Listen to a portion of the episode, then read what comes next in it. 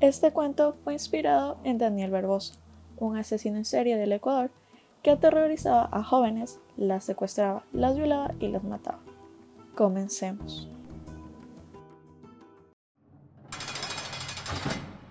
Hola, actualmente me encuentro en el Centro de Rehabilitación de Varones número 2 de Quito. Luego de varios años de planear mi venganza, finalmente ese hijo de puta está aquí. Dice mientras se pone a contar las rayas en la pared que había marcado. Susurra levemente. 20, 21, 22. No puedo esperar a que llegue, no puedo esperar a que esté retorciéndose de dolor. Lo merece, definitivamente lo merece. Lo dice en voz alta, lo que gana una mirada extraña del policía de guardia. ¿Cómo se atreve él a tocar a mi pequeña hija? Lo dice con dolor en su voz. Dicen por ahí que el ladrón que roba ladrón tiene mil años de perdón. Yo creo que tengo ganado el cielo después de lo que haré. Luego de que finalmente lo atraparon, tantos años que esperé por mi venganza.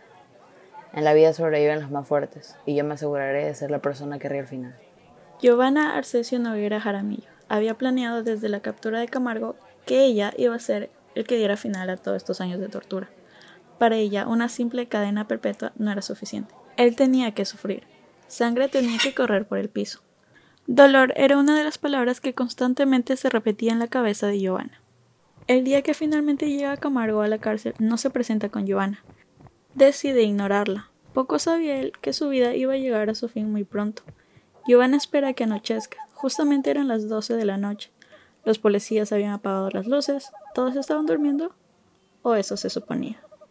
Se escuchan unos pasos. Giovanna se había levantado de su cama. Saca una pequeña navaja de su pantalón a su cuello para acercarse a Daniel que estaba dormido, con una funda de almohada a la horca. En ese momento, Daniel se despierta. ¿Qué me haces? Daniel pregunta con el aire que le queda. Intenta patearla, pero falla en el intento. Johanna, en menos de cuatro movimientos, lo tiene inmovilizado. Ay, la dama se siente en peligro. Le susurra en el oído burlándose. Golpe bajo. Giovanna había mencionado algo que le dolía en el orgullo a alguien tan misógino como Daniel. Las faldas, vestidos y las mujeres era algo que, según Daniel, solo le traía dolor, odio y tragedias. Poco a poco Camargo iba quedando más sin aire. Esto no le pareció justo a Giovanna. Puede que le haya asesinado a su hija estrangulándola, pero esto tenía que ser más duradero, más doloroso, algo que se equivale al dolor que su hija y muchas otras personas sintieron cuando se enteraron de que sus familiares habían desaparecido y fueron encontrados en ese charco.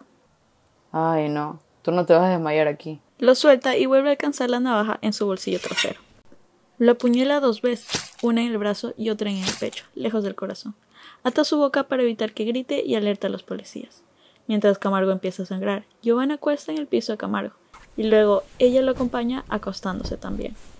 Sabes, una de esas mujeres que mataste fue la luz de mis ojos, mi hija.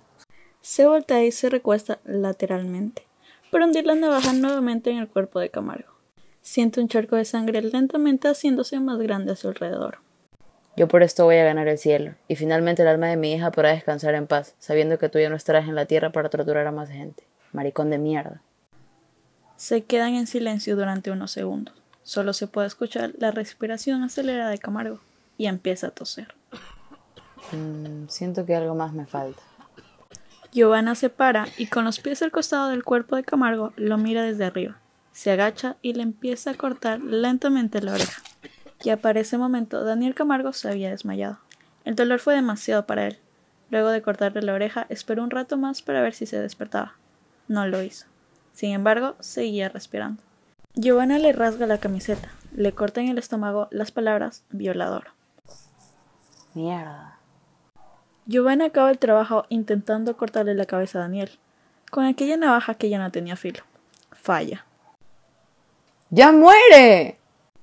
Giovanna le grita mientras llora y utiliza sus últimas fuerzas para ahorcarlo.